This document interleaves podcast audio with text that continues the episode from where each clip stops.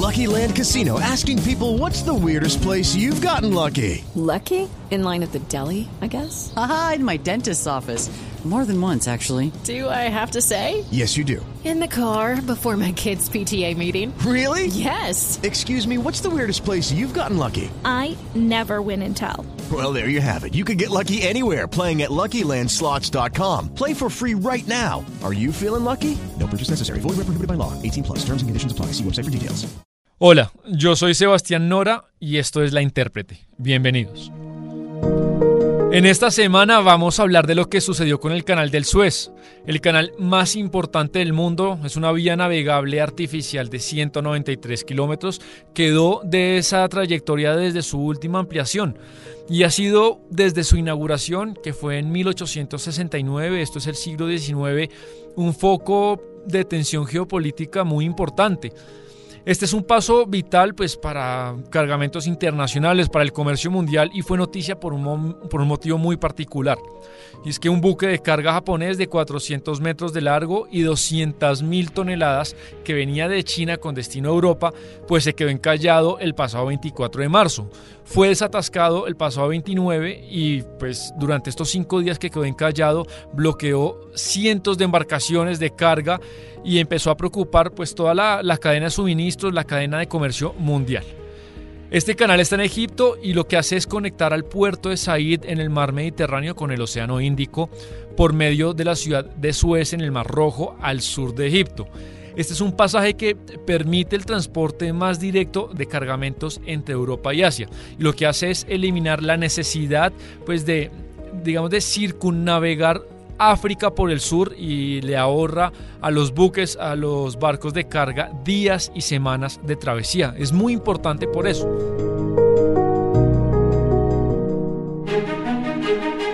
Y antes de hablar del tema comercial, económico, técnico, interesante hablar un poco, descubrir la historia del canal del Suez, que en el fondo es una historia de sudor, de sangre, de dinero, de petróleo, de intereses geopolíticos que, bueno, de alguna manera pues se plasma con la inauguración oficial del canal en 1869.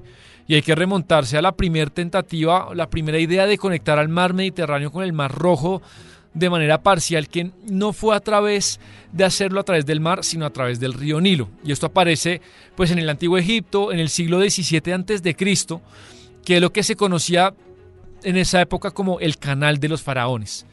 Ya después, eh, casi un milenio después, fue Necao II, que es un faraón de la dinastía 26, que gobernó en el antiguo Egipto en el año, en el siglo V antes de Cristo, y digamos que ahí fue cuando se, se pensó en proyectar, en ampliar el alcance del canal. Y Heródoto, pues, que es un célebre historiador griego del año 484 a.C., él escribió en un pasaje en una de sus obras que cerca de 120 mil trabajadores murieron en el proyecto de este faraón Necao II. Ya después pues, llegó la conquista persa del antiguo Egipto por parte de Darío, después llegó Trajano, el emperador romano del siglo I después de Cristo. Ellos también se preocuparon por asegurar la navegabilidad del canal.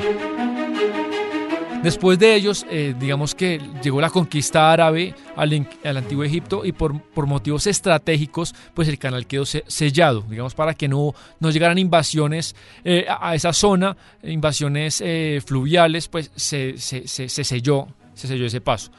Siglos más tarde, pues ya llega la época napoleónica y digamos que fue Napoleón que se volvió a interesar de manera importante por el canal. Y las campañas napoleónicas en Egipto, que se, dieron de 1789 a 1801, eh, el, Napoleón, una serie de ingenieros, mandó a hacer estudios, pero por, disposiciones de tiempo, eh, digamos que Napoleón no tuvo ni el dinero ni, ni la disposición para tener ese empeño, para en esa época volver a abrir el canal si era algo muy dispendioso y Napoleón pues tenía otras ocupaciones.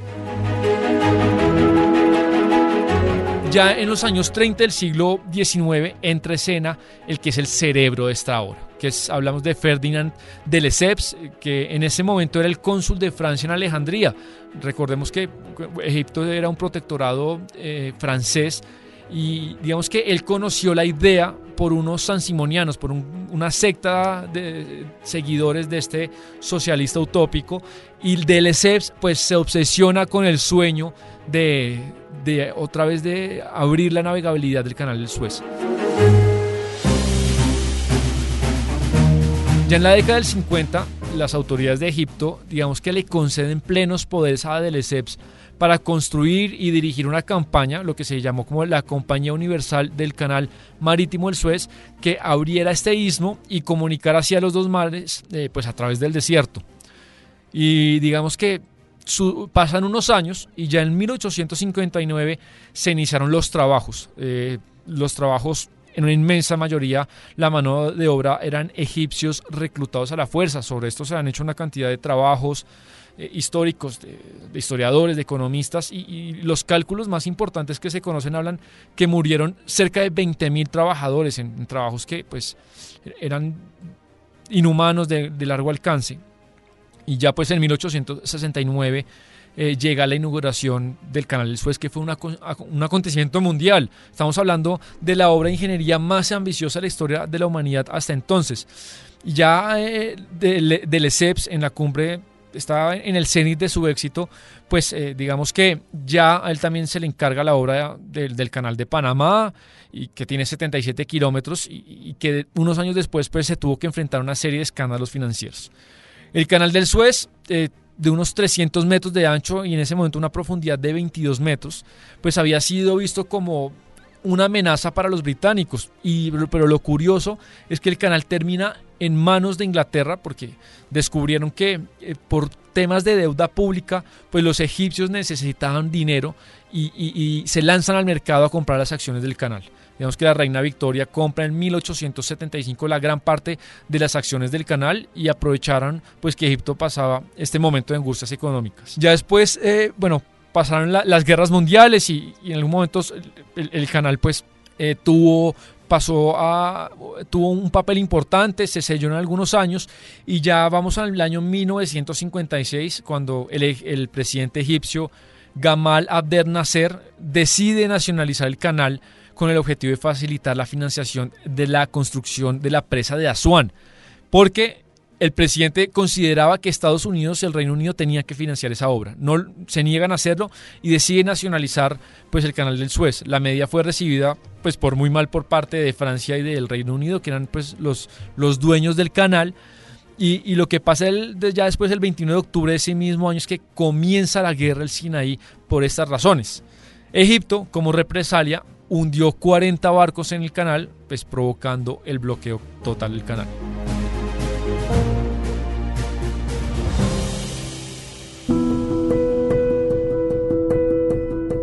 Estos son algunos de los pasajes de la historia principal del canal del Suez. Es tan importante que por eso causó tanta conmoción la historia de este buque que se encalló el 23 de marzo del 2021 a las 5 y 40 de la mañana hora local.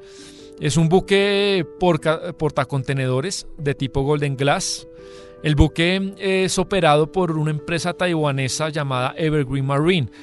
Lo que sucedió es que se hallaba eh, este buque de camino desde China a los Países Bajos y cuando ya dentro del canal el buque es golpeado por una intensa ráfaga de viento que lo que hace es des que se desvíe hacia la orilla, el buque toca tierra, el barco se gira y entra en una posición en diagonal al curso del agua y termina bloqueando, como se vieron en las fotos, como todos lo vimos, pues totalmente eh, el, paso, el paso de, los barcos por esa parte del canal. Era muy difícil y, y la gente se preguntaba con los días, con las horas, ¿por qué tan difícil? Eh, remover pues ese barco que es tan grande, de 200 mil toneladas, de, 400 metros de largo. Y esto es lo que dice en una entrevista a CNN Kenneth Bausch, que él es exdirector de, de puertos en Centroamérica y es experto en comercio internacional. Esta es la explicación de él de cuál era la demora para desencallar este barco de que se pudiera liberar de una manera más sencilla. Y esto, pues lo que se ha visto es que no, no es un problema sencillo. Es, eh, está atravesado, es un barco muy grande, como lo mencionaste, un barco de 200 mil toneladas que está eh, totalmente de lado y bloqueando las dos vías del canal. Entonces con esto lo que, lo que hace es generar una presa enorme y, no hay una vía alterna. Mencionaste también, eh, por ahí pasa el 12% del comercio eh, eh, mundial. se estima que los costos o las pérdidas son de 400 millones de dólares por hora de no poder trasladar mercaderías por ahí y las rutas alternas eh, además de, largas y que harían un atraso enorme en todas las cadenas de logística, eh, también son eh, peligrosas.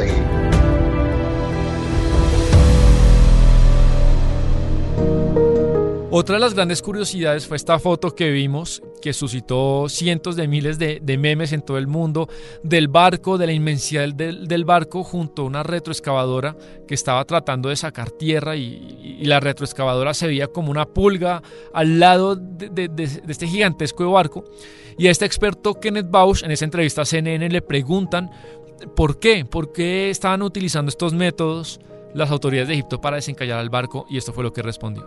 Eh, lo, que, lo que tenemos que tomar claro es que uno puede pensar son mini grúas, en realidad son grúas de tamaño normal, que comparadas con un barco tan grande se hacen ver demasiado pequeñas. Y equipos más grandes que podrían ser tal vez más adecuados para hacer esas labores con más celeridad, no están en el lugar correcto en este momento. Entonces tenés el problema logístico. Esos equipos de mayor envergadura los tienen que mover. Son equipos grandes en todo el sentido de la palabra, así que no es como que los podés mover fácilmente, sino que también tienen su logística pesada para moverlos. Así que en este momento lo que vamos a ver es, está tratando de hacer algo con lo que se tiene ahí en el lugar posteriormente pues se tendrá que analizar. Ahora también hay que ver que el barco al ser de ese tamaño y de esa clase son barcos que no tienen grúa propia o una grúa que les permita descargar peso. Así que tiene que, no solamente es el peso del navío, sino el peso de toda la carga, que según la información que se tiene eran 20 mil contenedores. Finalmente el barco lo desencallan el lunes 29 de marzo y alcanzó a preocupar a varias personas porque se pensó que iba a demorarse mucho más de lo que se demoró. Se, demoró, se, iba a empezar a hablar de una posible escasez de bienes en Europa porque lo han dicho, se, han, dicho en todas partes, pues eh, por este canal pasa entre el 12 y el 14% del comercio mundial. Eh, esto sumado, por ejemplo, con el tema de que hay una escasez de grandes contenedores eh, en el tema del comercio mundial, del tema de los fletes que se ha aumentado y el tema de cómo podía repercutir como, como un juego de dominó en las cadenas internacionales de valor, en las cadenas internacionales de comercio, pues este tema sí suscitó mucha preocupación y mucho debate. Y sobre esta cuestión opina Javier Maceiro. Él es profesor de estudios internacionales y coordinador en análisis de comercio exterior de la Universidad ORT de Uruguay. Es un gran experto en estos temas y, esto es lo que él opina. Este incidente, que es histórico, sucede en un momento muy, muy, muy particular.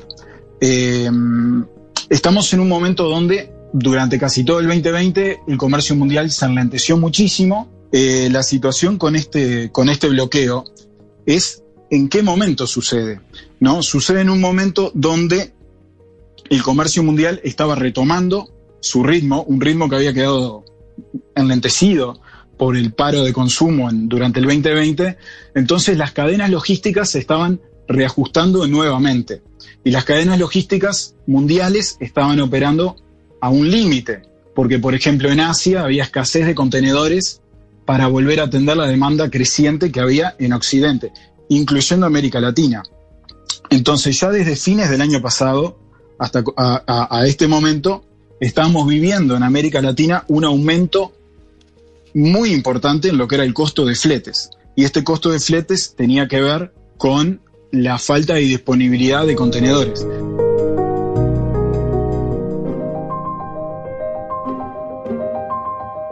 Algo que es fantástico de esta serie de hechos es que pues desempolvan temas que son muy importantes que a veces no están en la agenda y quizá mucha gente conoció qué es el Canal del Suez, su importancia histórica, cómo fue que se organizó, por qué fue tan importante para Europa, eh, por qué es tan importante, quizás el mayor activo eh, para la economía egipcia. Y también otro debate muy interesante que, que se suscitó es pues el tema del comercio mundial. Ya eh, aparecieron algunos artículos, por ejemplo, en el diario La Nación, en el diario El País, columnas de opinión en inglés y en español y en otros idiomas de si hay cierto exceso en el comercio internacional, en el nivel de globalización, en el nivel de interdependencia que hay entre las economías mundiales, de cómo, por ejemplo, lo que sucede en el canal del Suez puede afectar el dólar, eh, la tasa de cambio en Colombia, eh, de cómo, por ejemplo, eh, puede repercutir en los bienes que pueden demandar personas en California, que algo que no tiene nada que ver a miles de kilómetros,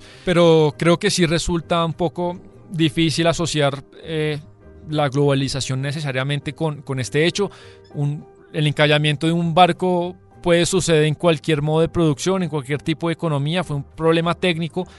Y la realidad es que la globalización en las últimas décadas pues, ha beneficiado especialmente al Asia, al sureste asiático, al norte de África, y ahí están las cifras, cientos de millones de personas que han salido de la pobreza en las últimas décadas, que ha sido precisamente las décadas de la globalización, donde se, se, ha sofisticado como nunca en la historia las cadenas de valor, donde antes del consumo, que es usted va a consumir una manzana, va a consumir un carro, eh, cada día hay más etapas productivas antes de la etapa de consumo, cada día eh, los bienes pasan por más preetapas al consumo y esto, bueno, hace que sea más sofisticado el comercio, que haya más cadenas de valor, que, que, las materias primas y, el capital humano eh, se conecte mucho más entre diferentes personas que ni siquiera se conocen todas ellas para de una manera espontánea, eh, pero que no lo calculan, terminar produciendo un, un bien último que así no se pongan estas personas de acuerdo y no se conozcan.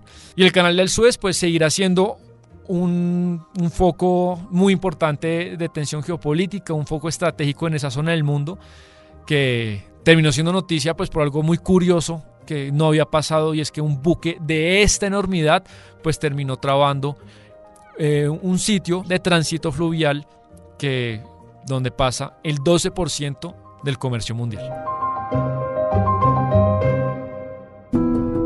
Esto fue todo por hoy. Muchas gracias por acompañarnos en este episodio de La Intérprete en el que hablamos de la historia del canal del Suez y recordarles que pueden oír este episodio y todos los de La Intérprete en nuestros espacios digitales. Estamos en Spotify, en Deezer. Y también agradecerle al trabajo de corrección de estilo de Diana Mejía y de edición y producción musical a Gonzalo Lázari que hicieron posible que saliera a la luz este capítulo de La Intérprete. Nos oímos la próxima semana en otra historia que habrá para analizar, para discutir, para contar acá en La Intérprete. Muchas gracias.